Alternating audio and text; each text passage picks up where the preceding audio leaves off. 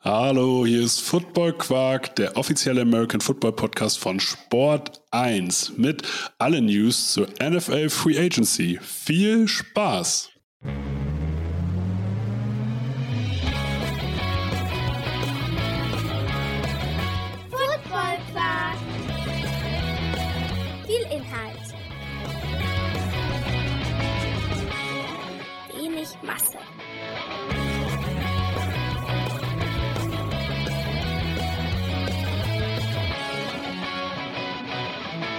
Hallo Philipp. Ja, moin Torben. Wir müssen eine Ankündigung machen. Ja, welche denn? Es geht heute nicht um die GFL und auch nicht um die ELF. Wir haben gesagt, okay, diese Woche interessieren sich relativ wenige Menschen für den europäischen American Football. Das gibt's ab nächste Woche wieder sehr gerne. Aber diese Woche geht es rein um die NFL und rein um die Free Agency und alles, was davor und danach passiert. Wir sind nämlich gerade mittendrin. Seit gestern 17 Uhr deutscher Zeit hat die Free Agency begonnen. Wie ist dein Gefühl, Philipp?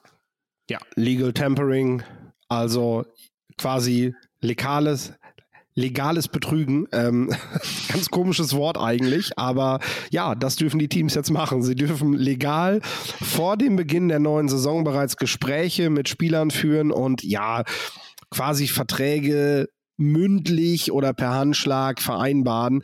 Ähm, das war vor ein paar Jahren tatsächlich noch nicht so. Und äh, da war das dann, ja, da, da gab es dann nur Gerüchte. und man hat sich natürlich noch nicht mit irgendwem getroffen, bis es dann halt am 15. März jetzt in diesem Jahr spruchreif geworden ist. Äh, jetzt haben wir aber quasi vorher schon und ähm, interessanterweise wird das halt auch von den von den großen Seiten, die ähm, die so diese Gehaltsrechner und so weiter haben, Spottrack zum Beispiel haben wir ja schon genannt, die haben das auch schon so übernommen. Also ähm, die warten gar nicht mehr, bis es schriftlich am 15. März vorliegt, sondern die haben die neuen Verträge auch jetzt schon direkt eingetippt. Ja, also machen wir uns nichts vor. In den seltensten Fällen passiert der Fall äh, Darius Smith, dass man sich ja nochmal umentscheidet. Von daher brauchen wir uns da, glaube ich, keine Gedanken machen. Das ging auch, glaube ich, ganz gut los. Aber wir fangen erstmal an, was war vorher? Darren Payne, der eigentlich für, äh, getaggt wurde mit dem Franchise-Tag, hat jetzt einen Vertrag gekriegt. Vier Jahre, 90 Millionen, 60 davon garantiert, ist der am zweitbesten dotierte Vertrag eines Defensive-Spieler, der nicht Aaron Donald heißt. Das ist eine typische NFL-Kategorie übrigens. ja, und das zu Recht. Wir haben es ja schon gesagt, die Washington Commanders haben sich mit dem Franchise-Tag Zeit erkauft, wollen aber den langfristigen Deal einfädeln. Ging dann der, dank der Entlassung von Carson Wentz jetzt sogar relativ fix. Sehr schön für beide Seiten. Genau, für beide Seiten zeigt für mich halt auch äh, die Entwicklung, äh, die der Defensive Tackle so ein bisschen gemacht hat. Also die Dreiertechnik ist mittlerweile quasi gleichgestellt mit dem Edge Defender mindestens, also ich würde schon sagen, man kann mittlerweile sagen, Edge Defender ist die Premium-Position, aber so eine Dreier-Technik ist schon gleichwertig wie ein Cornerback in irgendeiner Form. Weil kürzester Weg zum Cornerback darf man immer nicht unterschätzen. Und wenn du hier eine dominante Figur hast, einen dominanten Spieler hast, ist das einfach eine durchgehende Gefahr. Und Aaron Donald oder auch Chris Long, Chris Jones, nicht Chris Long, äh, ich lese hier gerade Hunter Long, deswegen habe ich gerade Chris Long gesagt, äh, äh, wie Chris Jones von den Kansas City Chiefs, ähm, haben da wahrscheinlich auch Arbeit geleistet für die gesamte Position, weil die natürlich gezeigt haben, hey, wenn ihr hier einen dominanten Spieler habt, dann gleicht das andere Punkte aus und dadurch werden Spieler wie Darren Payne auch einfach noch besser bezahlt. Ja, ich glaube, Teams wollen einfach zwei richtig, richtig krasse Passrusher in ihrem Team haben. Und wenn, die, wenn sie die nicht zwei, wenn sie nicht zwei Leute über außen kriegen, ähm, ich finde auch die Bears haben das vor ein paar Jahren vorgemacht mit Mac und Hicks mit diesem Paket. Ja. Da hatten wir ja auch den Three-Technik-Spieler, der dann, der dann, der dann sehr stark gewesen ist. Ne? Ähm, das ist, das ist, glaube ich, das gut. Wenn du nicht beide für außen kriegst, nimmst du halt noch einen für die Mitte, ähm, weil die sind vielleicht manchmal auch eher noch, noch zu kriegen. Ähm, da ist der, der Hype noch nicht so groß und äh, jetzt so langsam holen die Teams auf. Vor ein paar Jahren war man vielleicht noch so äh, vor dem Trend quasi, wenn man sowas gemacht hat und ja. hatte dort Möglichkeiten, Potenzial auszuschöpfen. Ja, jetzt holen die anderen Teams auf. Jetzt wird das nicht nicht mehr so einfach. Jane Carter wird im Draft jetzt auch vorne mit genannt und so. Also es ist halt einfach, ja, jetzt sind die guten Jungs halt da auch wirklich mit in dieser Kategorie. Richtig, aber es ist super spannend. Wir machen weiter. Miami Dolphins stellen, ich, ich lehne mich mal aus dem Fenster, das beste Cornerback-Duo der NFL, jetzt mit Jalen Ramsey, der wurde für einen Drittrunden-Pick und Hunter Long, so, jetzt wird auch wieder ein Schuh draus, ähm, zu den Miami Dolphins getradet von den Rams. Jalen Ramsey, früher der Elite-Corner für auf jeden Fall für mehrere First-Rounder noch vor zwei, drei Jahren weggegangen. Jetzt ein Drittrunden-Pick plus Tight zu den Miami Dolphins. Zu günstig oder also vom Gefühl her hätte ich gesagt, für einen Drittrunden-Pick Jalen Ramsey kriegen, egal aus was für einer schlechten Saison er für seine Verhältnisse kommt, ähm, kann man noch machen. Ja, das kann man machen aber damit hat sich auch. Also das ist, das ist gut so. Und ähm, interessant ist vor allem, was die Dolphins jetzt im Training machen, weil äh, jetzt hast du halt Ramsey und Howard gegen Waddle und Hill. Also das ist schon sehr interessant. Die können sich tatsächlich auf sehr, sehr hohem Niveau gegenseitig pushen. Also ich denke, dass das alle vier nochmal besser machen kann. Ja. Ähm, dass sie ab Sommer jetzt diese Herausforderung Woche für Woche haben. Jetzt die Frage, ist Jalen Ramsey die Eins oder die Zwei bei den Cornerbacks? Jalen Ramsey darf man ja nicht vergessen, ist damals als Defensive Back gedraftet worden. Jalen Ramsey ist eigentlich ein Chess-Piece, was du über das Feld verteilen kannst. Der muss nicht klassisch nur Cornerback spielen. Und ich denke, das ist auch etwas, was die, was die Dolphins in ihm sehen, weil sie mit, Scav mit Howard bereits einen klassischen Cornerback haben. Kannst du Ramsey auf Nickel, auf Safety, auf Strong Safety, auf Cornerback ja, wo du ihn gerade brauchst, auch Matchup bezogen ähm, stellen. Das heißt, hat dein Gegner zwei richtig gute Wide Receiver, dann lässt du Ramsey auf Cornerback, ähm, sind sie im Zentrum gefährlicher, dann lässt du Ramsey halt auch näher zur Line of Scrimmage spielen, damit er dort Plays machen kann. Ja, auf jeden Fall war es wichtig, ihn als nicht als Puzzlestück zu bezeichnen, sondern als Chesspiece, weil wir sind ein American Football Podcast. Ja. Ab danach habe ich nicht mehr zugehört. Ja, ich bin da halt gerade so drin. Was, was bist du heute so auf Krawall, Digga? Das kann nicht sein. Ihr hättet das in der Vorbereitung, hättet ihr das mal mitkriegen müssen. Der geht mir so auf die Nerven heute, das ist nicht mehr normal. Und weh, du schneidest das raus. Sven, nee, sowas schneide ich nicht raus. Ich, äh, so, für Memo, Torben nervt Philipp als Spaß. Also das ist eins meiner Hobbys. Das ist ja alles gut. Auf, auf mein, in, in meiner Welt ist das Zuneigung. Ich merke das schon, dir geht's zu gut. Ja, tatsächlich. so kann man es vielleicht ausdrücken. Es gab noch einen Trade. Siebtrunden-Pick gegen Jonu Smith an die Atlanta Falcons. Die New Orleans Patriots traden Jonu Smith für einen Siebtrunden-Pick äh, zu den Atlanta Falcons. Bei den Atlanta Falcons trifft Jonu Smith auf seinen alten ja, Förderer Arthur Smith. Ich glaube, die Patriots wussten auch, also haben ihn jetzt in der Free Agency vor zwei Jahren teuer verpflichtet. Ähm, die wussten aber ehrlich gesagt, glaube ich, nie wirklich was mit ihm anzufangen. Also sie hatten nicht den Offensive Coordinator, der ihn richtig einsetzen kann. Sowohl Josh McDaniels als auch dann Matt Patricia haben eigentlich keine wirkliche Verwendung für ihn gefunden. Und deswegen glaube ich, dass es für alle Beteiligten eigentlich einfach vollkommen in Ordnung ist, dann zu sagen, ja, okay, ähm, wir müssen hier auch nicht weitermachen. John Smith kriegt jetzt bei den Atlanta Falcons eine gute Chance Siebtrunden-Pick ist eigentlich kein Preis, aber dadurch haben die Patriots noch mal ein bisschen Cap Space gekriegt, mussten zwar äh, auch ein bisschen Dead Cap schlucken, aber das ist nicht so schlimm. Und John Smith kann jetzt mit Kyle Pitts und Drake London ja echt äh, eine, ein athletisches Trio Infernale bilden. Wie ist deine Meinung dazu?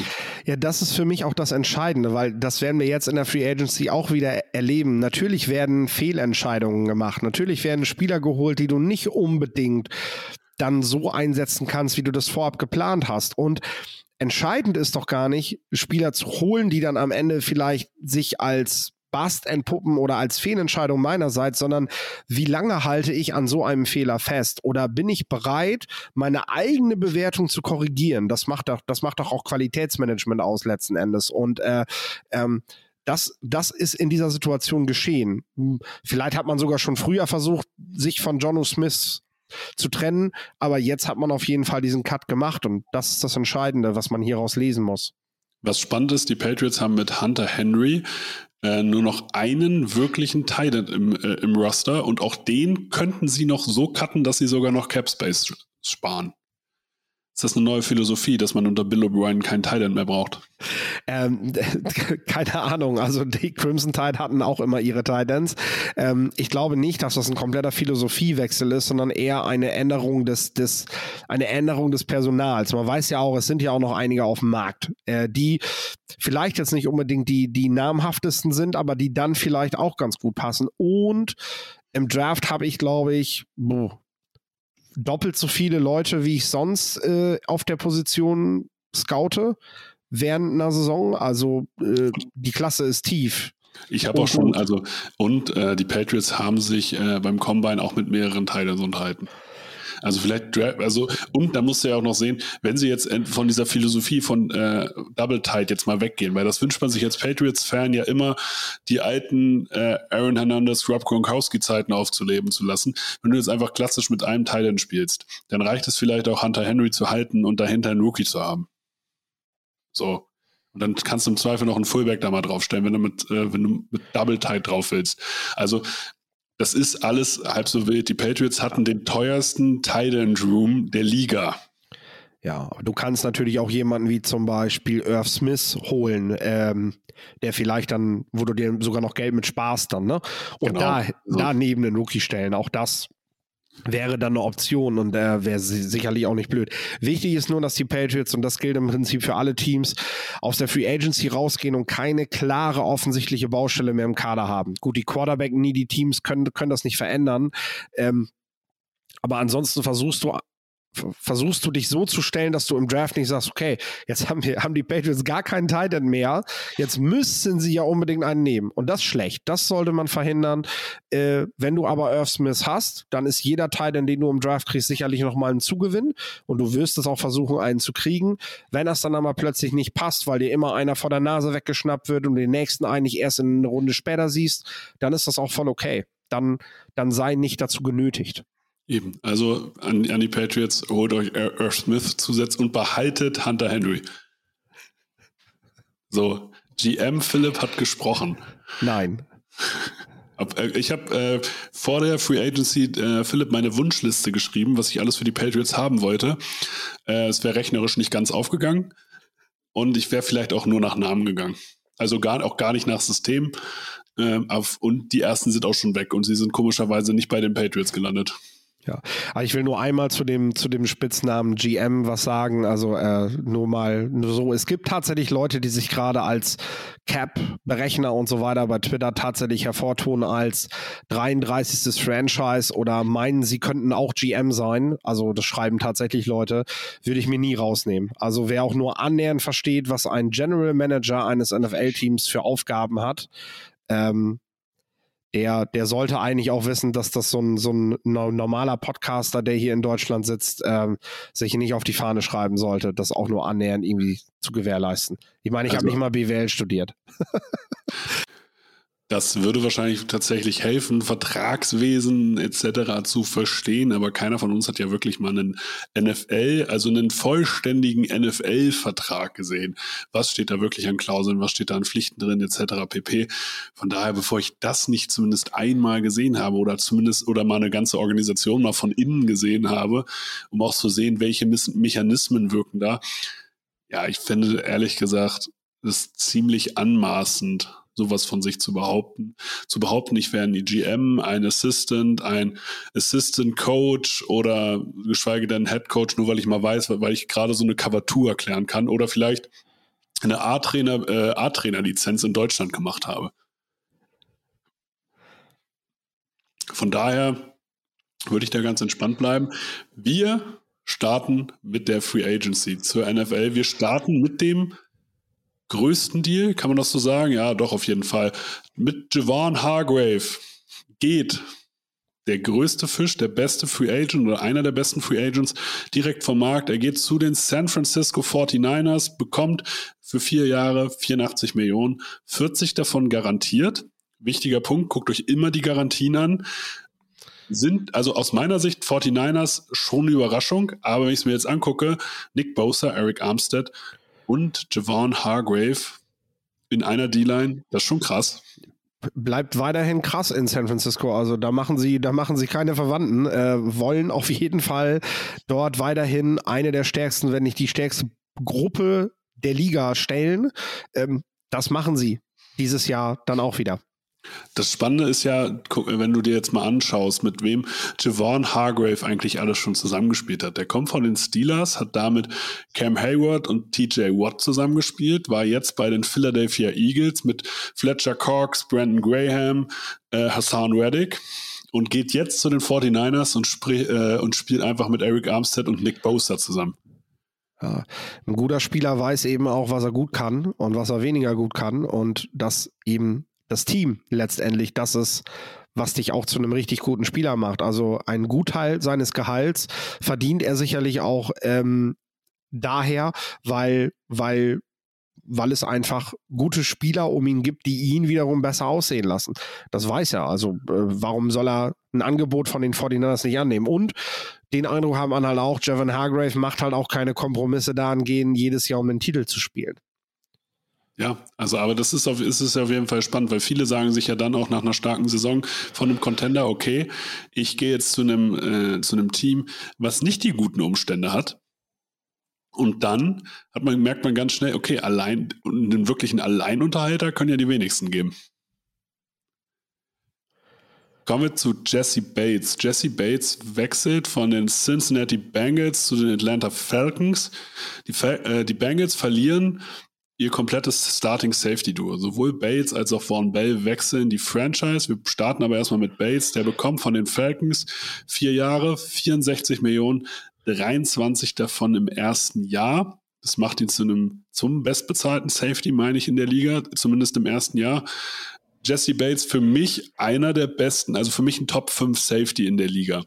Und ich finde es spannend, die Atlanta Falcons machen bisher einen echt starken Job, was sowas angeht. Also ich habe echt das Gefühl, wenn die einen Quarterback kriegen in den nächsten ein, zwei Jahren, dann kann das wieder eine Franchise werden, die um wirkliche Siege mitspielt. Wie ist deine Meinung? Erstmal zu Jesse Bates und dann zu dem Vertrag und dann zu den Falcons. Ja, wir hatten das in der Preview, glaube ich, auch gesagt. Also ihr könnt gerne alle noch mal reinhören in die verschiedenen Previews zur Free Agency, ob ich das wirklich gesagt habe. Aber ich glaube, dass ich gesagt habe, die Atlanta Falcons sollten jetzt mal sich Mühe geben und eine Positionsgruppe wirklich mal zu so einer zu so einer richtig starken, starken Gruppe formen, damit man auch mal was hat, worauf man eine Identität aufbauen kann. Und Jesse Bates ist in meinen Augen genauso ein Schlüssel. Er ist ein Playmaker für die Secondary, der mit den jungen Talenten, die, die bereits da sind, ähm, eine richtig, richtig starke Secondary aufbauen kann. Da jetzt vielleicht noch ein Cornerback mehr mit rein, wegen mir auch ein Veteran, Marcus Peters hatte ich damals, glaube ich, vorgeschlagen. Ähm, das Geld ist auf jeden Fall noch da. Die Falcons haben immer noch massiv Cap Space. Ich glaube, 44 Millionen sind immer noch trotz der Deals, die sie bereits gemacht haben, da. Da, da können sich zwei Cornerbacks für holen. Zwei. Aber sie haben, ja, sie, haben ja, sie haben ja AJ Terrell. Also du hast jetzt Jesse Bates als Safety und AJ ja. Terrell als Corner. Das ja. sind schon zwei Elite-Spieler. Genau. Und jetzt holst du eben noch einen, jetzt holst du noch einen dazu, weil, ja. weil ich halt sage, mach, mach doch mal nicht immer nur diese halben Sachen, liebe ja. Falcons. Mach doch mal, mach doch mal wirklich eine Sache richtig krachend. Und in dieser Division, wo Derek Carr momentan der beste Quarterback ist, da kann das am Ende Richie Grant dürfen wir auch nicht vergessen. Äh, sehr guter, sehr guter Safety, äh, der dadurch mit Jesse Bates einfach richtig Freiheiten kriegt jetzt, weil er, weil er, weil er viel mehr auch in so eine Free Safety Rolle reingehen kann, dann und seinen Speed ausnutzen kann, weil Bates eben auch mal näher zur Line spielen kann. Da jetzt noch ein Veteran Cornerback mit rein, dann stellst du, du hast gerade gesagt, die Dolphins haben die beste Secondary der Liga dann machst du denen Konkurrenz und dann hast du das geschaffen, was du letztendlich brauchst, um in dieser Liga, um in dieser Division, um in dieser Division trotz einem Rookie Quarterback oder einem Second Year Starter vorne mitspielen zu können. Ja, also du kannst wahrscheinlich mit einer, mit einer Secondary die jetzt vielleicht noch einen Corner braucht, kannst du dominieren. Also da kannst du zumindest deine sechs Division Games dominieren, weil du einfach, besser, einfach besseres Spielermaterial hast. Wir kommen direkt zum nächsten Safety, der die Cincinnati Bengals verlässt. Die Cincinnati Bengals haben letzte, letztes Jahr ja schon Hill verpflichtet, haben also schon ein bisschen vorgesorgt. Aber Vaughn Bell geht zu den Carolina Panthers, bekommt drei Jahre, 18 Millionen, 13 davon garantiert. Von Bell für mich einfach ein, ein solider Starter, so wird er auch bezahlt aber jetzt nicht der Unterschiedsspieler. Aber zumindest kannst du dich auf diesen Starter zu 100% verlassen. Was sagst du zu so einem Deal? Der jetzt mit JC Horn beispielsweise zusammenspielt, der auch ein sehr, sehr junger, talentierter Spieler ist. Exakt. Ähm, du hast einfach an Cincinnati's Stelle hast du jetzt natürlich deine beiden Safety-Starter verloren. Und da ist jetzt ein Umbruch in Gange auf dieser Positionsgruppe. Man muss aber auch bedenken, gute NFL-Teams bezahlen nicht ihre Safeties mit viel Geld, sondern die stecken ihr Geld in andere Positionen. Und äh, du kannst nicht, sag ich mal, das, das beste Receiving Core der Liga stellen, ähm, einen, einen einen, einen, einen sehr, sehr guten Quarterback haben, der mittlerweile gutes Geld verdient. Das, das geht alles nicht in Summe, wenn du dann auch noch dir den Luxus, und das ist dann tatsächlich ein Luxus, zu sagen, ich möchte zwei Top-Starting-Safeties haben, die auch gutes Geld verdienen. Und wir können uns das ja angucken. Wenn die von den Bengals diese Verträge bekommen hätten, dann würden die beiden halt im ersten Jahr beide zusammen, ähm, ja, 36 bis 40 Millionen verdienen. Das ist, äh, ja, das ist viel, viel zu viel Geld. Und ähm, du musst dann eher auf Cornerback setzen, du musst dann eher auf Edge Defender setzen und nicht auf die Safeties. Den Luxus können sich Teams leisten, die momentan eben in dieser Situation sind, wie die Panthers und wie die Falcons. Aber du musst ja auch sehen, die Cincinnati Bengals haben ja vorher Jesse Bates auch schon bezahlt und Von Bell auch solides Geld gegeben äh, und hatten eben nicht den Elite Corner. Vielleicht gibt es ja jetzt auch einfach einen Umschwung, dass man sich sagt, hey, auf der Position des Safeties, vom, wir reden ja immer von, von Value oder vom Einfluss auf das jeweilige System. Jesse Bates hat meiner Meinung nach sehr, sehr viel Einfluss, aber ein Elite-Corner, der dir einfach eine Seite komplett abschließt, hat vielleicht sogar mehr. Oder man denkt vielleicht jetzt, dass er es mehr hat. Und ähm, man kann sich auch irren, keine Frage. Aber vielleicht holt man sich einfach jetzt einen James Bradbury oder so und sagt sich, yo, der bringt uns schematisch weiter nach vorne. Ich weiß nicht, ob James Bradbury der Spieler ist, den ich jetzt hier haben will, aber, ähm, aber ja. die Skills, die ich verliere, kann ich anderweitig ersetzen, weil Hill ist auch flexibel und ein Run-Stopping Strong Safety finde ich auch irgendwo anders. Das ist, das ist aber ja tatsächlich der Punkt. Ich meine, irgendein Team bezahlt ja die Safeties gut. Und die Bengals haben das auch mal eine Zeit lang gemacht. Das ist noch nicht mal eine Fehleinschätzung, würde ich sagen, sondern. Andere, andere die, Prioritätensetzung. Genau. Und vor allem die Priorität setzt du ja. Die Falcons und die Panthers machen das jetzt so. So. Ähm, vielleicht holen die, holen die sich sogar noch ein dazu, dass sie, dass sie das richtig teuer bezahlen. Die sind aber auch an einem Punkt in der Kaderplanung, in dem sie das eben machen können. Und bei den Bengals müssen wir auch sagen, als sie diese Verträge gemacht haben, sind die vielleicht auch an einem Punkt der Kaderplanung gewesen. Also manchmal ist ein Team ja auch besser, als du als GM vielleicht momentan gerade rechnest. Du sagst ja. dir, euch bezahlt die Safeties, weil, weil in zwei Jahren sind wir eigentlich in der Situation, in der wir richtig competitive sein wollen. Jetzt waren die Bengals das aber schon die letzten zwei Jahre. Also so ein bisschen, ähm, hat man das vielleicht selber gar, hat man sich das selber vielleicht gar nicht zugetraut, dass Burrow so stark ist, dass man, dass man Glück hat und wirklich drei so richtig gute Receiver hat. Ne? Das ist ja jetzt auch keine Selbstverständlichkeit, sag ich mal, dass man das hinbekommt. Ne? Dass man, das ist tatsächlich auch eine glückliche Fügung und nicht nur gutes Scouting, dass ich ähm, solche Leute halt durch die Bank wegkriege.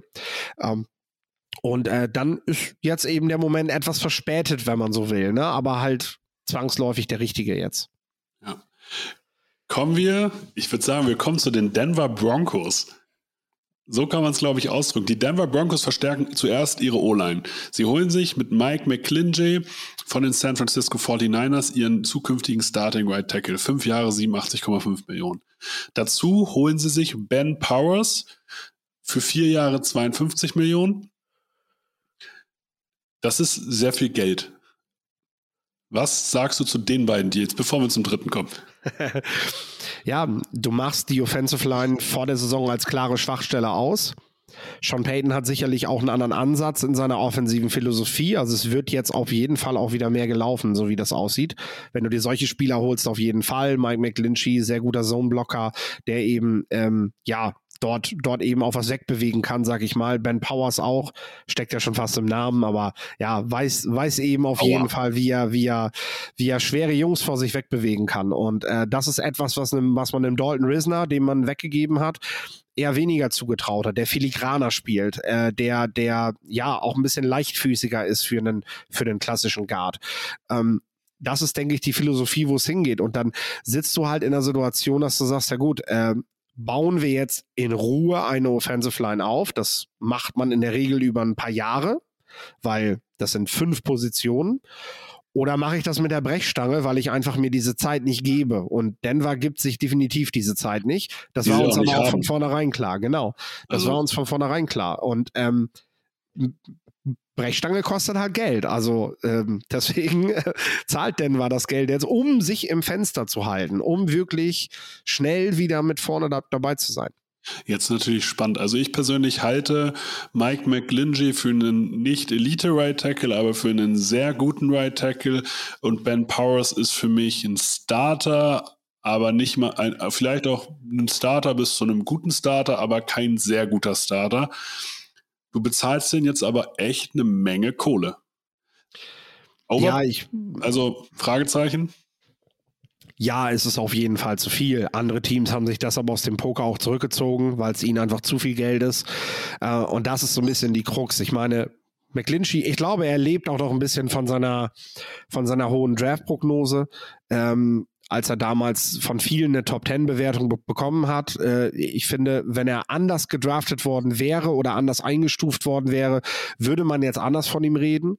Das ist meine Meinung dazu, weil ich glaube, dass es eben, ja, es ist ordentlich, was er spielt, aber es ist eben man sieht halt schon, dass er auch viel am College von Quentin Nelson neben sich profitiert hat. Die Frage ähm, ist aber, wie viele Right Tackle gibt es, die klar besser sind als er? Mm, oh, da stellst du jetzt natürlich spontane Frage, wo ich, ja, ja müsste ich jetzt müsste ich jetzt durchgehen. Das kann ich, das kann ich so spontan, kann ich das nicht beantworten. An, oder andere Frage. Wir können ja hier einfach mal durch, äh, wir können ja äh, schon mal einen kleinen Sprung machen. Ähm, Taylor, der jetzt zu der, der jetzt von den äh, Kansas City Chiefs äh, ge, äh, ja, gesigned wurde, kam, war vorher bei den Jacksonville Jaguars. Der bekommt für äh, der bekommt 20 Millionen im Jahr, drei Jahre. Ähm, ja, 20 Millionen im Jahr garantiert. Auch Right Tackle. Wer ist, wer ist besser, McClinchy oder Taylor? Ja, das ist so ein bisschen das Ding. Im Endeffekt bin ich, bin ich von beiden kein großer Fan. Also ich bin bei beiden der Meinung, dass man aufpassen sollte, ob man zu viel Geld bezahlt. Ne? Ähm, das ist so, ja, so meine Meinung dazu, sag ich mal. Ähm, hat, hat, man, hat man gemacht. Javan Taylor ist, kann man ja ruhig vorwegnehmen, jetzt bei den Chiefs und ähm, soll dort eben die Kohlen aus dem Feuer holen. Und äh, Left Tackle spielen auf einmal, aber das ist eine andere Sache. Abwarten, abwarten, ob er da wirklich Left Tackle spielt. Also ich glaube, man versucht schon noch ähm, Brown zu halten und Lucas mhm. Niang ist natürlich auch noch jemand, der dort irgendwo in der Pipeline ist, von dem wir noch nicht genau wissen, ob er links oder rechts spielen soll. Also der steht zwar auf dem Roster oft rechts, aber der hat am College auf jeden Fall viel links gespielt und äh, dementsprechend würde ich mich da halt noch nicht festlegen, weil Javon Taylor ja, ich weiß nicht, sollst du das machen? Du holst einen Right Tackle, der seine beste, besten Saisons auf rechts gespielt hat und schickst ihn jetzt wieder nach links rüber. Hm. Hat Orlando Brown? Fragezeichen. Der hat ein Jahr vorher Left Tackle gespielt und sonst war der auch nur Right Tackle. Das ist der Grund, warum er weggegangen ist. Weil er, weil er ich wollte gerade sagen, Brown wollte das und Brown hat am College halt auch immer links gespielt. Ja, aber das ist die Frage. Aber jetzt nochmal zur Frage. Mike Clinton besser oder schlechter als Taylor? Na, die tun sich nicht viel, aber die, das Upside von Javon Taylor ist dann nochmal einen Tacken höher, also was du eventuell aus ihm rausholen kannst. Ne? Ähm, das würde ich schon sagen. Das würde ich schon sagen. Und ich sag mal, jetzt habe ich mir im Hintergrund ein paar Gedanken gemacht. Ähm, bessere Right Tackle bessere Right Tackle. Also ich würde sie auf jeden Fall alle nicht zur Top 5 zählen. So, das sind 32 Teams, 32 Startplätze. Da hast du, äh, da hast du bessere. Da wirst du mir auch zustimmen mit Lane Johnson, Tristan Verse, Penny Sewell, auch äh, der in Detroit jetzt Ja, richtig, ist auch Right richtig gut spielt. Ne?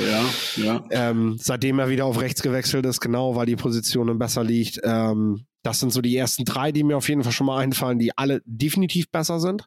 Ja. Ähm, Ich finde, bei McClinchy kriegst du aber ein Argument hin, zu sagen, der ist irgendwo Top 10 auf seiner Position. gut, das würde ich geben, aber dann sind wir halt hier bei 32 Right Tackeln in der Liga, von denen wahrscheinlich fünf, sechse nächstes Jahr nicht mehr starten werden, weil sie zu schlecht sind. Ähm, ne? Und dann reden wir schon fast vom Mittelfeld, ne? wenn du sagst, äh, Oh, das ist jetzt aber eine, Deu- das ist, ja, okay, das ist, das ist, so, so kann man sowas auch komplett kaputt reden. Nee, also ich finde, Mike Lynch ist ein sehr guter Spieler. Er ist kein Elite-Spieler, aber auf seiner Position, aber er ist ein sehr guter Spieler. Aber du bezahlst gerade Elite-Geld für einen sehr guten Spieler.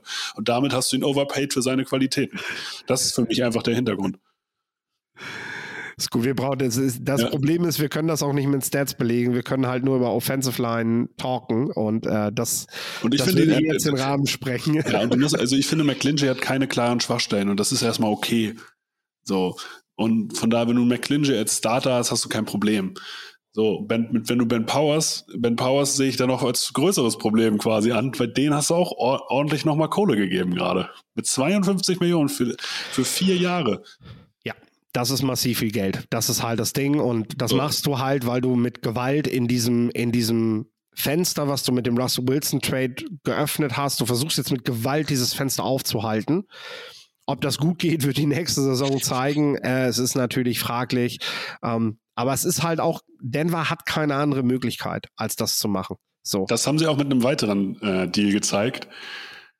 Sie haben Bradley Chubb abgegeben letzte Offseason und holen jetzt Zach Allen für drei Jahre 46,75 Millionen, 33,5 davon garantiert. Das sind pro Jahr gerechnet mehr Garantien, als Javon Hargrave bekommen hat. Ähm, Zach Allen, kein reiner Edge-Defender, der kann sowohl Inside als auch Outside spielen.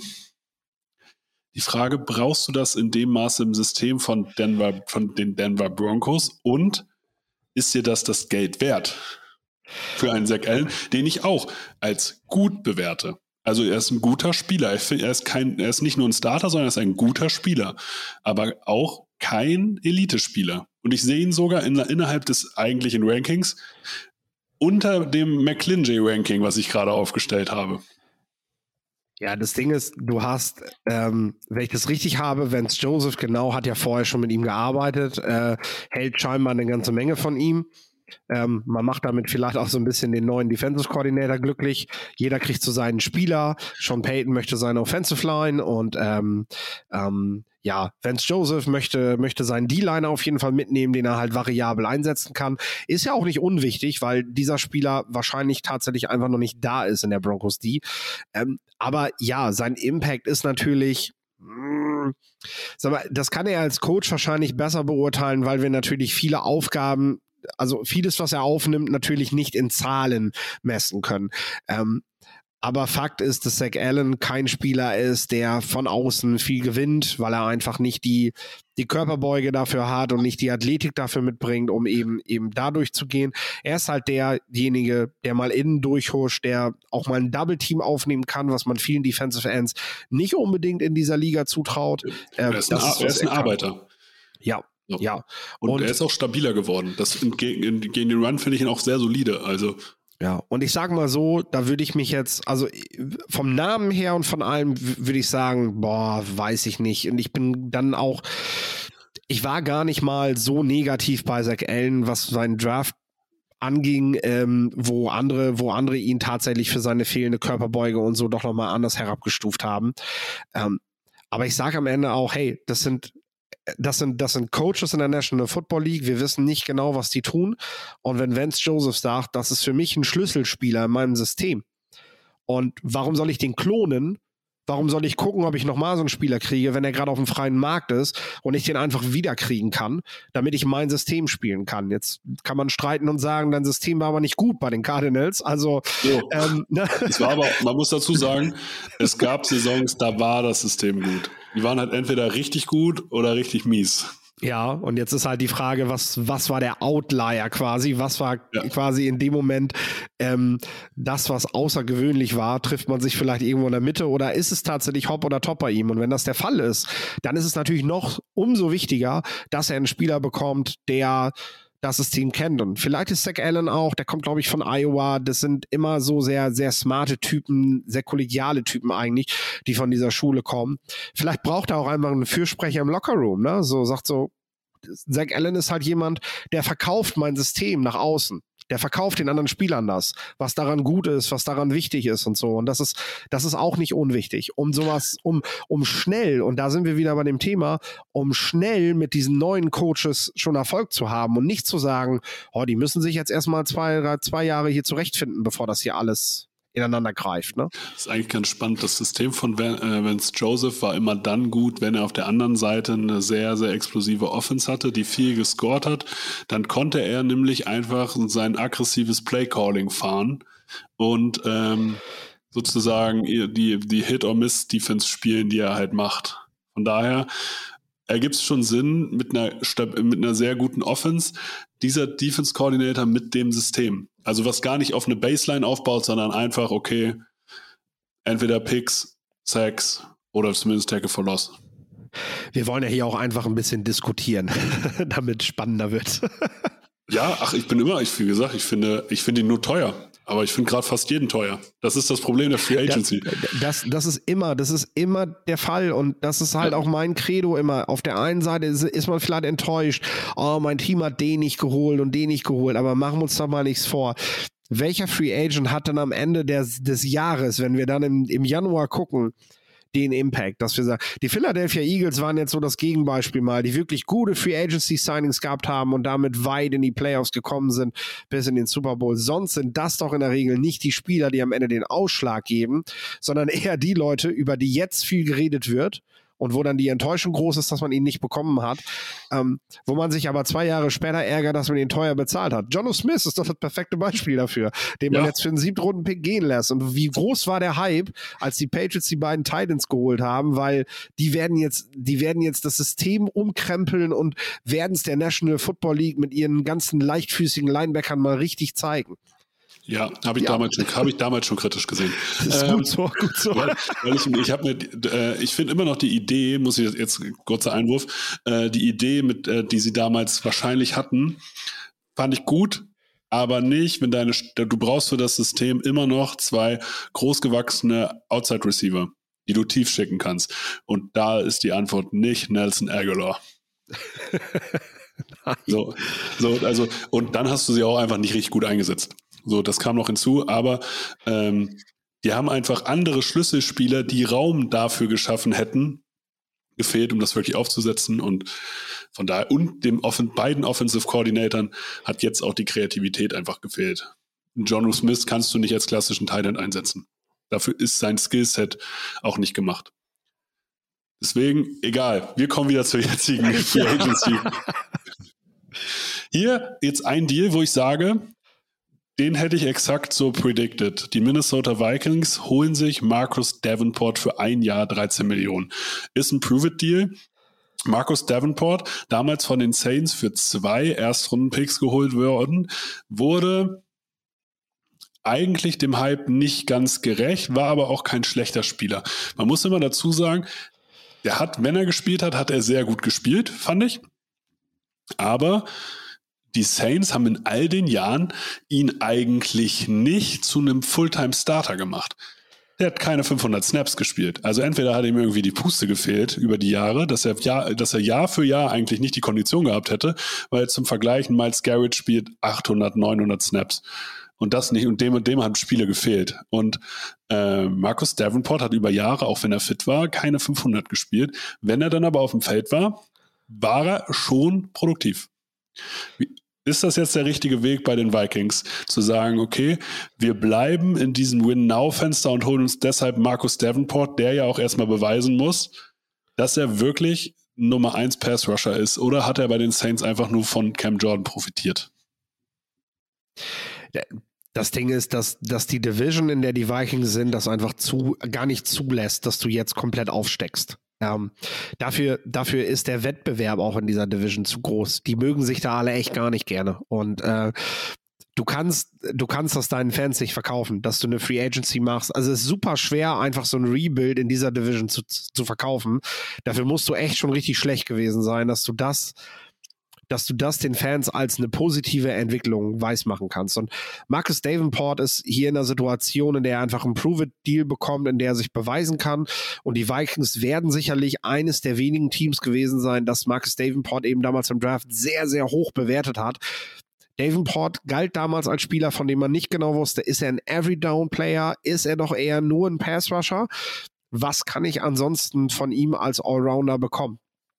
Die Vikings müssen ihn ähnlich hoch eingeschätzt haben wie die Saints und dann ist es für sie einfach ein No-Brainer, wenn so ein Spieler auf den Markt kommt ähm, und du ja weiterhin davon überzeugt bist oder zumindest glaubst, wir können das, was, was die Saints nicht hinbekommen haben.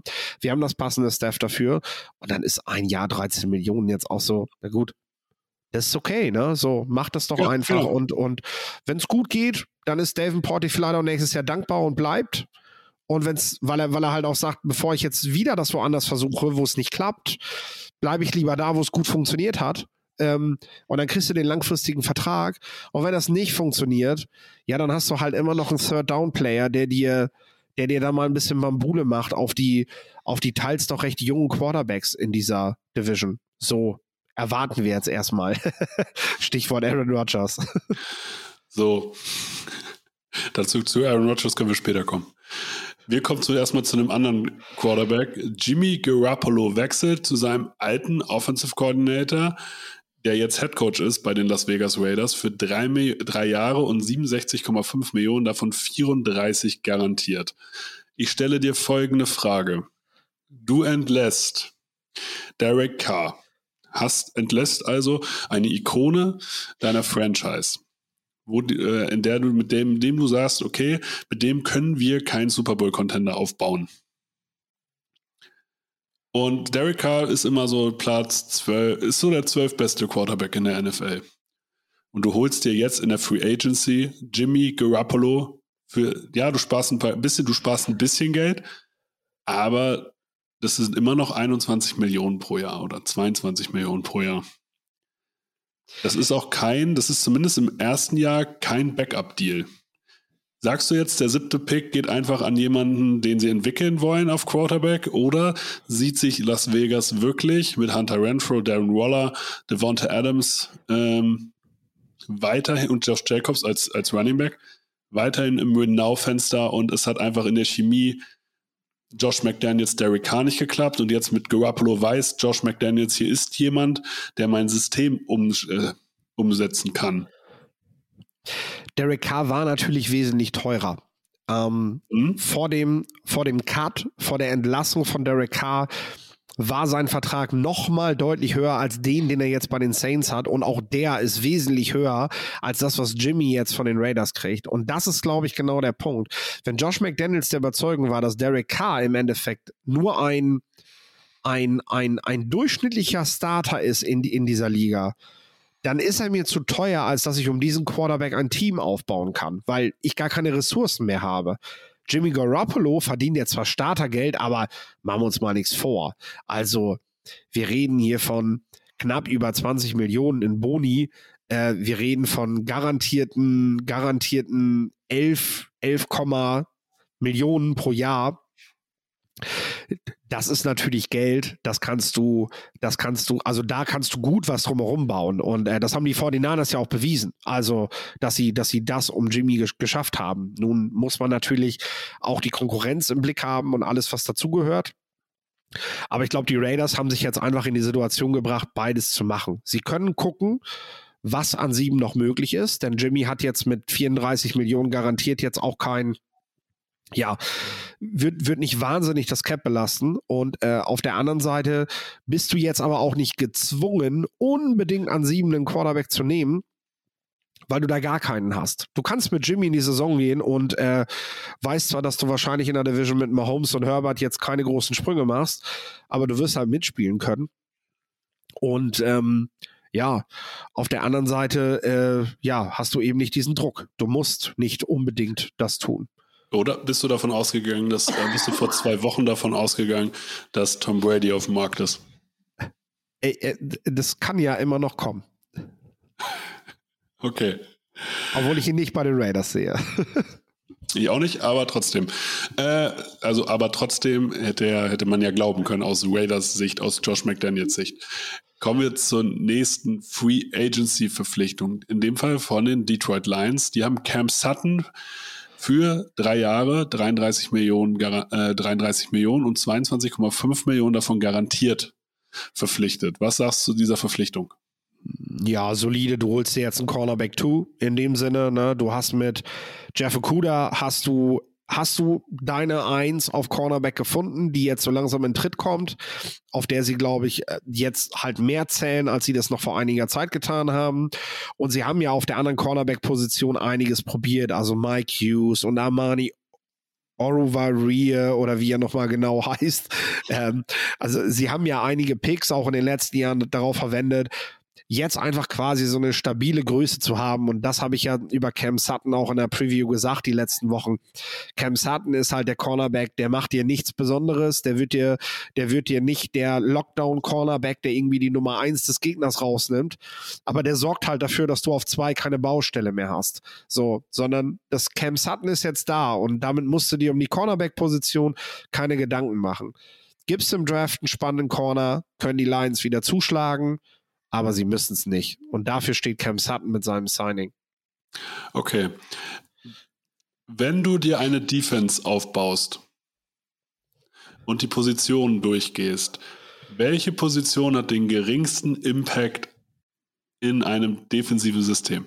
Das hängt davon ab, welches System du spielst. Wenn, okay. Äh. du spielst auf eine Temperatur-Defense an. So, so, von gespielt, äh, ja, von Matt Eberfluss, der zumindest als Head Coach ja offiziell nicht das defensive Playcalling macht, aber zumindest den Einfluss liefert. Ich rede von deinem Team, den Chicago Bears, ja. die die ersten zwei großen Signings gemacht haben und ihnen zwei Off-Ball-Linebacker gegeben haben. Einmal TJ Edwards, der von den Philadelphia Eagles kam, für 3 Millionen, 19,5 Millionen, davon 7,9 garantiert. Und einmal Tremaine Edmonds, den besten Linebacker in der Free Agency Klasse, den besten Cover Linebacker in der Free Agency Klasse, das kann man auf jeden Fall so sagen, der also da gibt es noch Levante David, ja, aber Tremaine Edmonds ist halt Mitte 20 und Davids ist halt über 30. Deswegen der jetzt für vier Jahre 72 Millionen 50 davon garantiert. Von den Buffalo Bills. Das, ähm, du hast jetzt also aus einer Schwäche versucht, eine Stärke zu machen, weil die Chicago Bears in dem vergangenen Jahr die meisten Yards genau in diesem, in diesem Linebacker-Bereich bekommen haben seitdem Roquan Smith weg war, weggetradet wurde, war, hatten sie quasi keine Linebacker. Jetzt haben sie sehr, sehr viel Geld investiert. Ist das vernünftig oder hättest du gesagt, einer hätte auch, es auch getan? Also die Verträge sind, das muss man gleich sagen, sind eben front-loaded. Das heißt, sie haben jetzt das große Cap Space, was sie haben, dafür genutzt, um einen Gutteil dieses Betrages, der da jetzt gerade steht, schon im ersten Jahr abzubezahlen. Das heißt, ab dem zweiten Jahr kostet dich das Linebacking Core dann schon viel weniger. Und äh, wir sind dann lange nicht mehr auf dem Level, dass wir sagen, boah, das ist irgendwie die teuerste Off-Ball-Linebacker-Gruppe der Liga oder so. Also wir reden gerade davon, weil wir gerade über die Zahlen reden und dann natürlich Vergleiche anstellen werden der Free Agency. Das ist aber letztendlich auch dem geschuldet, dass du versuchst jetzt das Cap Space so ein bisschen nach oben zu treiben, weil die Bears gerade wirklich Probleme haben, überhaupt diese Minimumbeträge zu erzielen, dass sie am Ende nicht noch bestraft werden dafür, dass sie zu wenig Geld ausgegeben haben. Und gleichzeitig haben sie halt ab der Saison 2024 schon eine viel geringere Belastung, was die beiden Linebacker angeht. Ähm, man muss das schematisch sehen. Darius Leonard ist bei den Colts ein sehr wichtiger Spieler gewesen. Und ich glaube auch, ja, damals noch, ja, ja, damals Darius Leonard. Äh, Shaquille Leonard, ja, wegen mir auch Shaquille Leonard.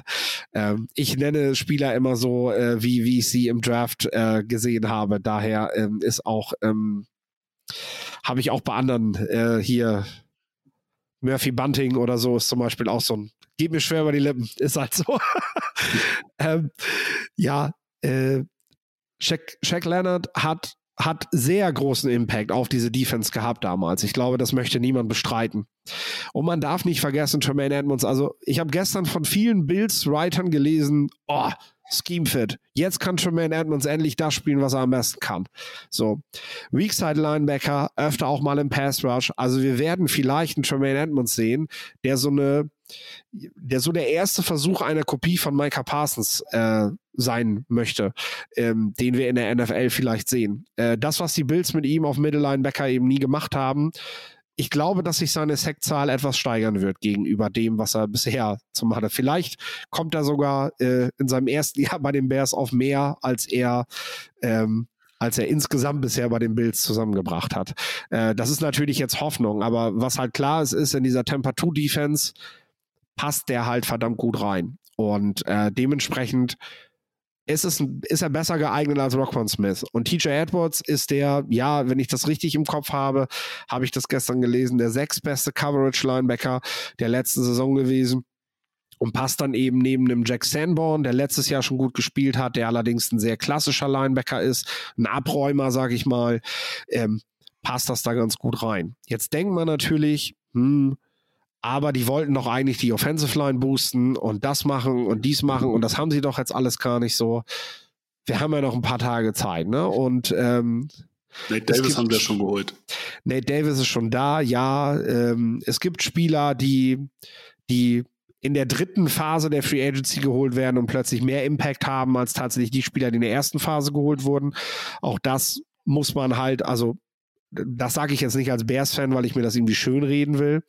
Ähm, sondern ich habe das ja auch, also die meisten Dinge, die ich jetzt gerade sage, habe ich in der kompletten Preview schon gesagt, als ich auch hätte sagen können, die Bears werden richtig Geld ausgeben und ich sage euch das alles, habe ich nicht gesagt. So, da war ich auch schon vorsichtig und habe gesagt, bezahl nicht zu viel, sei vorsichtig äh, und überbezahl vor allem nicht Spieler, die am Ende nur Durchschnitt sind. Und äh, das haben die Bears am ersten Tag nicht gemacht. Das werden sie eventuell heute machen, weil Orlando Brown halt tatsächlich noch äh, rumgeistert und ähm, wir schauen müssen, wer sich jetzt, nachdem einige halt echt schon Geld ausgegeben haben in der Free Agency, wer sich jetzt aus dem Poker einfach zurückziehen muss um Brown, weil ähm, ja, weil die das Geld nicht mehr bezahlen können.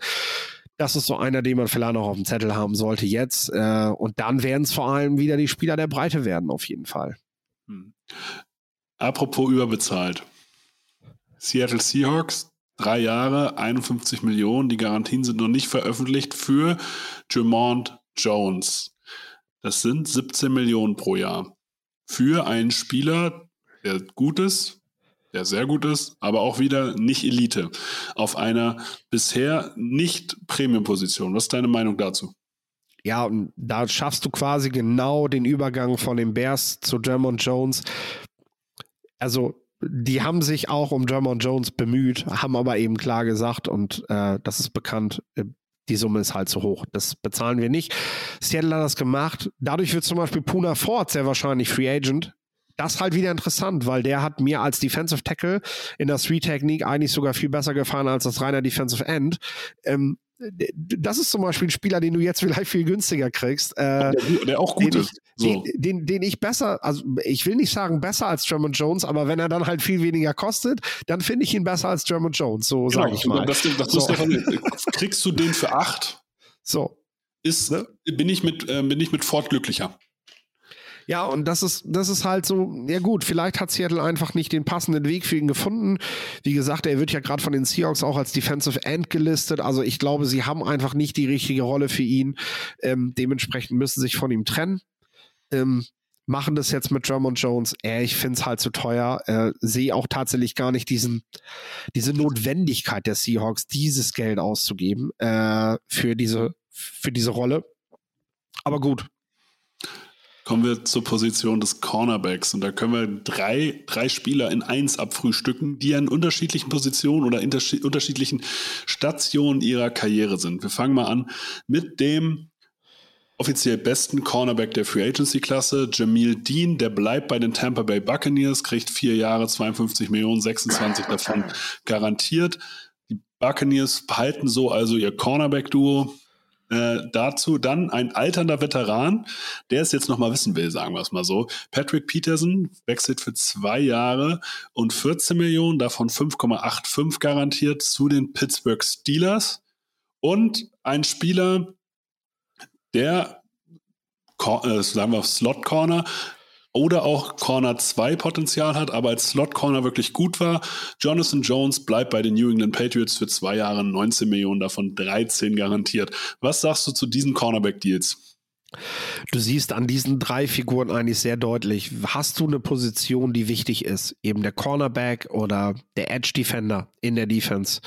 Und die Spieler befinden sich im richtigen Alter, dass das zu deinem Zeitplan passt, wie du, wie du deinen Kader gerade aufplatz, aufbaust. Und jemand, der 25, 26 ist, passt eigentlich immer in deinen Zeitplan. Ähm, dann behältst du diese, diese Spieler, dann werden die nicht Free Agent. Und ähm, das haben die Patriots jetzt gemacht und auch die Buccaneers, wie auch immer sie das jetzt hingebogen haben, dass sie es mit dem Cap halt irgendwie noch hingeschafft haben. Aber sie haben Jamal Dean behalten und äh, das ist wichtig für beide Teams. Patrick Peterson ist natürlich ganz andere Nummer. Ähm, Future Hall of Famer.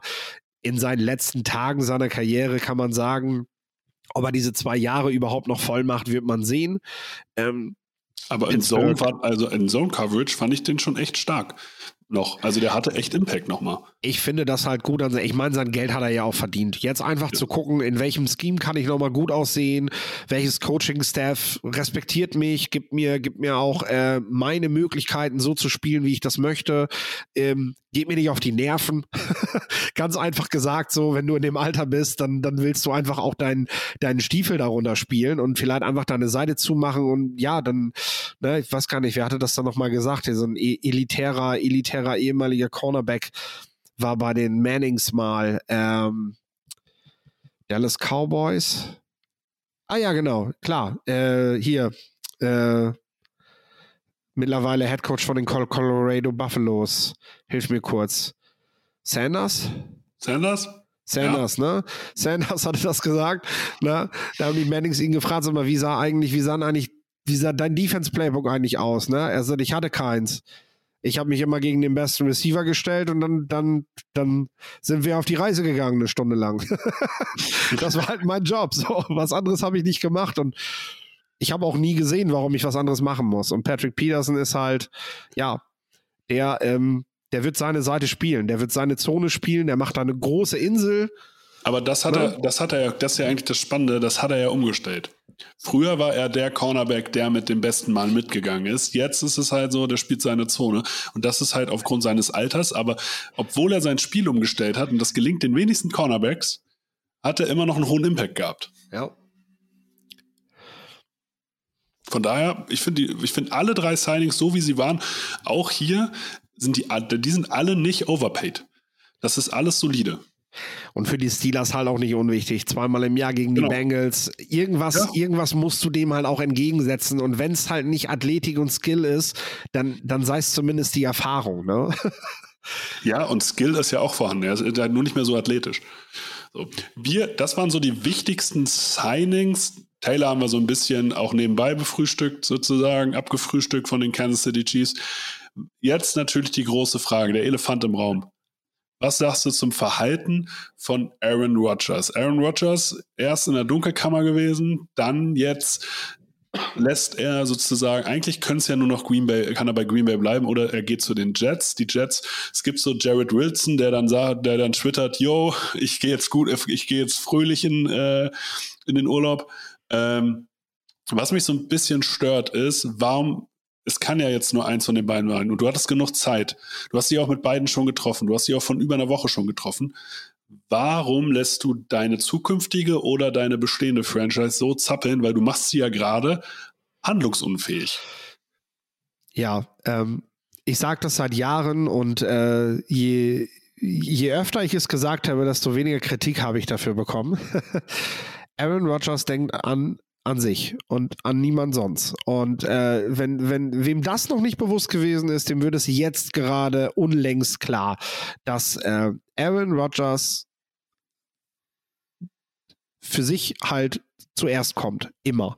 So und aus dieser ganzen Geschichte jetzt gerade eine, eine ja, mediale Kampagne zu machen, dass man es schafft, auch jetzt während der Free Agency immer weiter über ihn zu reden und diese, dieses Geltungsbedürfnis auch zu haben, äh, was ich ihm so vorwerfe, äh, und damit in Kauf nehme, dass ich mein altes Team und mein neues Team egal ob es auch das alte sein wird, damit nachhaltig schädige. So, weil wenn Aaron Rodgers wirklich den Anspruch hat, nächstes Jahr um den Titel zu spielen und nicht nur darum, nochmal MVP zu werden, weil darüber hat er ja selber geredet, äh, was kein anderer Quarterback auf diesem Level je in den Mund genommen hat. Er möchte MVPs äh, Trophäen sammeln, ähm, sondern er möchte, er möchte Super Bowls gewinnen. Ähm, wenn, wenn, wenn das auch nur im Hauch der Anspruch ist, dann würde er sich jetzt bewegen, weil er sorgt gerade dafür, dass sein Team, für das er nächstes Jahr spielt, wovon ich ausgehe, dass er sich noch ein Team aussuchen wird, ähm, dass dieses Team nicht besser sein wird, sondern eher schlechter, weil er gerade ihnen die Hände bindet. Ja, das ist. Ich sage aber auch ganz ehrlich zwei Dinge. Ähm, jeder in der NFL hätte wissen müssen, dass Rogers nur an sich selber denkt. Die Jets hätten eine Deadline ziehen müssen. Sie haben selbst in Schuld, dass sie sich auf dieses Spiel gerade einlassen.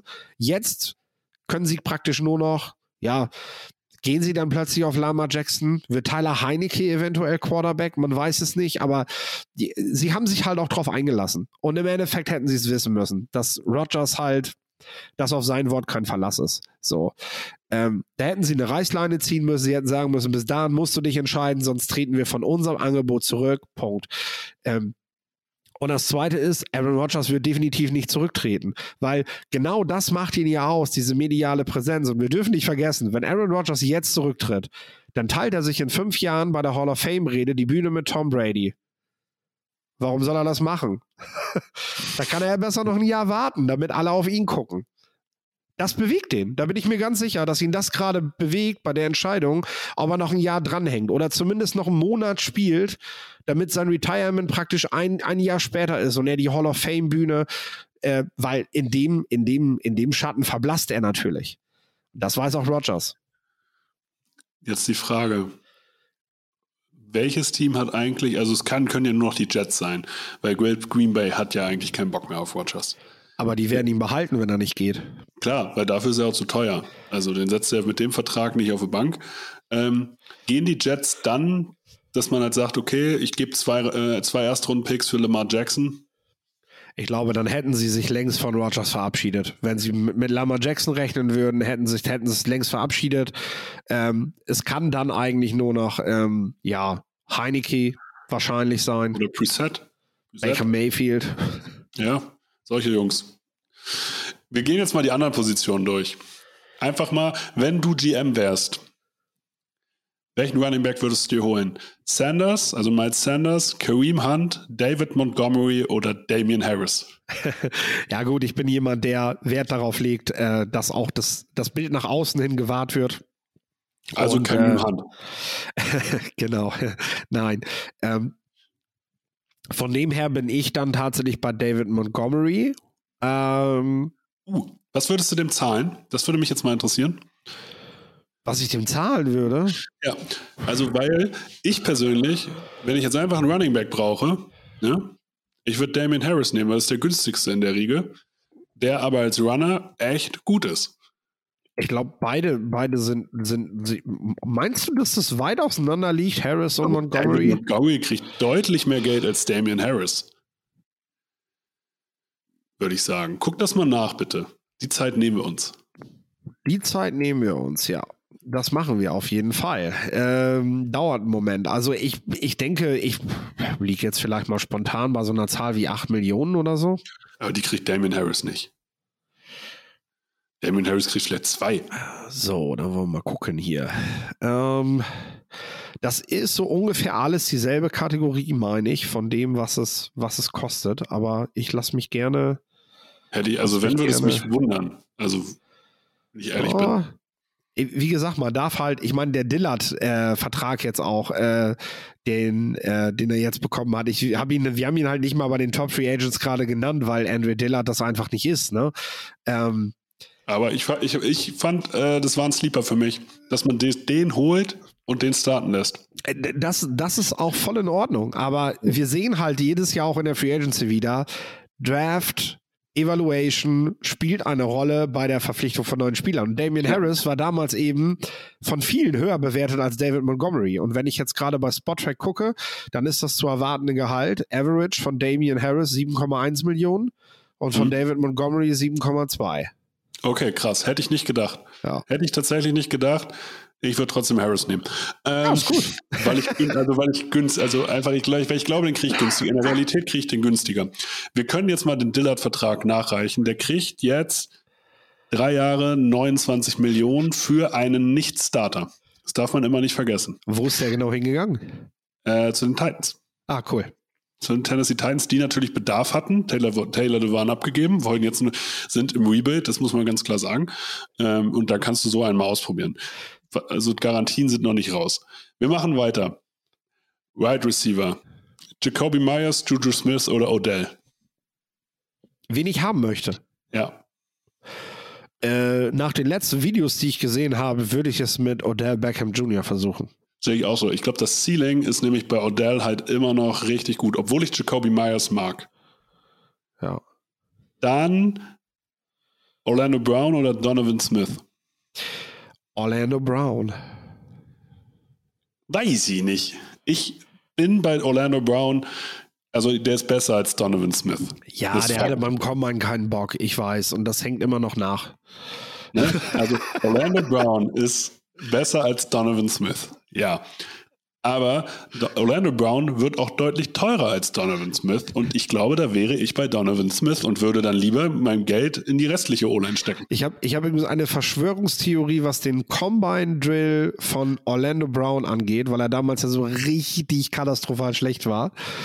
Sein Papa war ja schon bei den Baltimore Ravens und meine Verschwörungstheorie ist, die Ravens waren sich mit ihm schon einig und er musste sich halt so blöd anstellen, dass er am Ende auch in Runde 1 noch zu ihnen fällt. Und er wollte unbedingt für das Team seines Papas spielen. Das hat er ja auch gesagt. Dementsprechend hat er, ey, der hatte sowas von keinen Bock an diesem Tag. Und das hat, und das hängt ihm auch jetzt noch nach. Machen wir uns nichts vor. Das hängt ihm heute noch nach es- bei der Bewertung. Aber, aber auch da, er will Elite Geld haben und er ist für mich kein Elite Tackle. So, er ist ein sehr guter Tackle, aber nicht Elite.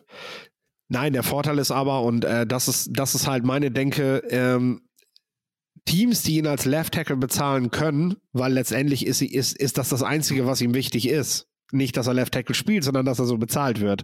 Ja, Äh, natürlich. ihn dann aber als Right Tackle spielen, wo er richtig gut ist, richtig, richtig gut ist, äh, dann ist doch alles gut. Also die Sache ist halt, die Chiefs wollen ihn, ja, wollen ihn am liebsten, wollen ihn am liebsten rechts spielen lassen und rechts bezahlen oder irgendwas, aber sie können momentan nicht dieses Geld ausgeben, was auf dem Markt halt gerade angesagt wird. Also ich gehe auch noch weit über die von Spottrack gerade fabulierten 22 Millionen. Der wird Ja, noch mehr definitiv. kriegen. der, so wird bei drei, den der wird 30 Millionen kriegen. der Tackle-Markt ist gestern explodiert. Der Center-Markt ist komplett zusammengefroren. Also das fand ich auch witzig. Ethan Pochic hat am Ende für 6 Millionen bei den Browns wieder unterschrieben, Ja. weil er woanders nicht mehr kriegt, glaube ich. Das ist halt echt irre gerade. Center kosten irgendwie gar nichts. Und ähm, ja, aber Tackle, also Brown wird, wird der teuerste Tackle wahrscheinlich, äh, wird er der teuerste Tackle der Liga nach dieser Ja. Free Agency? Ja, so. Ja. Und wir wissen, klar, auf diesem Level spielt er nicht. Auf der anderen Seite, Team wie die Bears sind halt, ja, können, können ihm das halt bezahlen. Und da wäre auf jeden Fall der beste Tackle schlagartig im, im Team. Gut, die Patriots sind angeblich auch an Orlando Brown dran und das sehe Ja. ich auch, das will ich auch nicht. Also muss ich auch ganz klar sagen. Es würde irgendwie auch nicht zu den Patriots passen. Aber wir gehen jetzt mal zu, zu Interior Line. Hier hat Conor McGovern noch einen Vertrag gekriegt von den Buffalo Bills. Okay, gut. Was ich cool finde, weil die Buffalo Bills da auf jeden Fall auch einen Need hatten. Ähm, deswegen, wir gehen mal Interior Line durch. Jared Bradbury, Isaac Sumaulo oder Wes Schweitzer?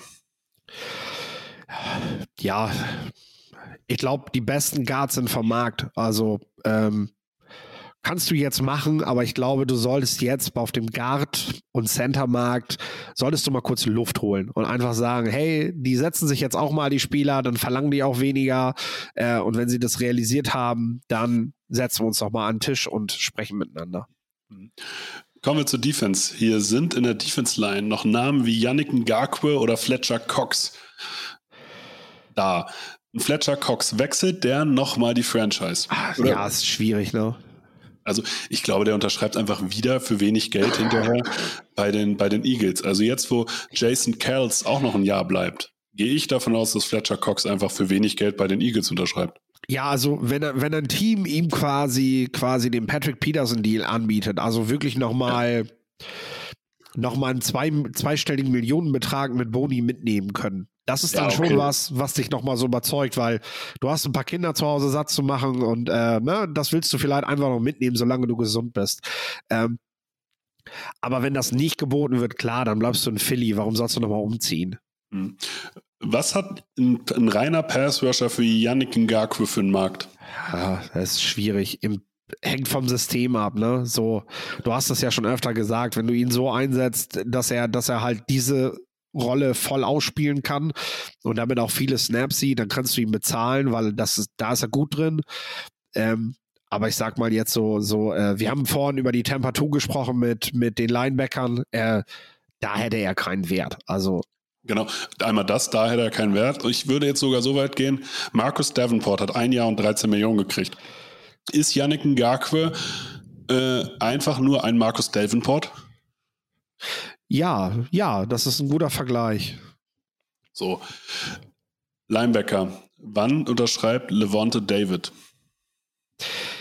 Dasselbe Thema eigentlich, auch gestandener Veteran, ne? Ähm, ich glaube, dass man schon lange noch mit den Bugs verhandelt hat und versucht hat, was, ein, ein, was, was hinzu, hinzubekommen, um ihn vom Verbleib zu überzeugen.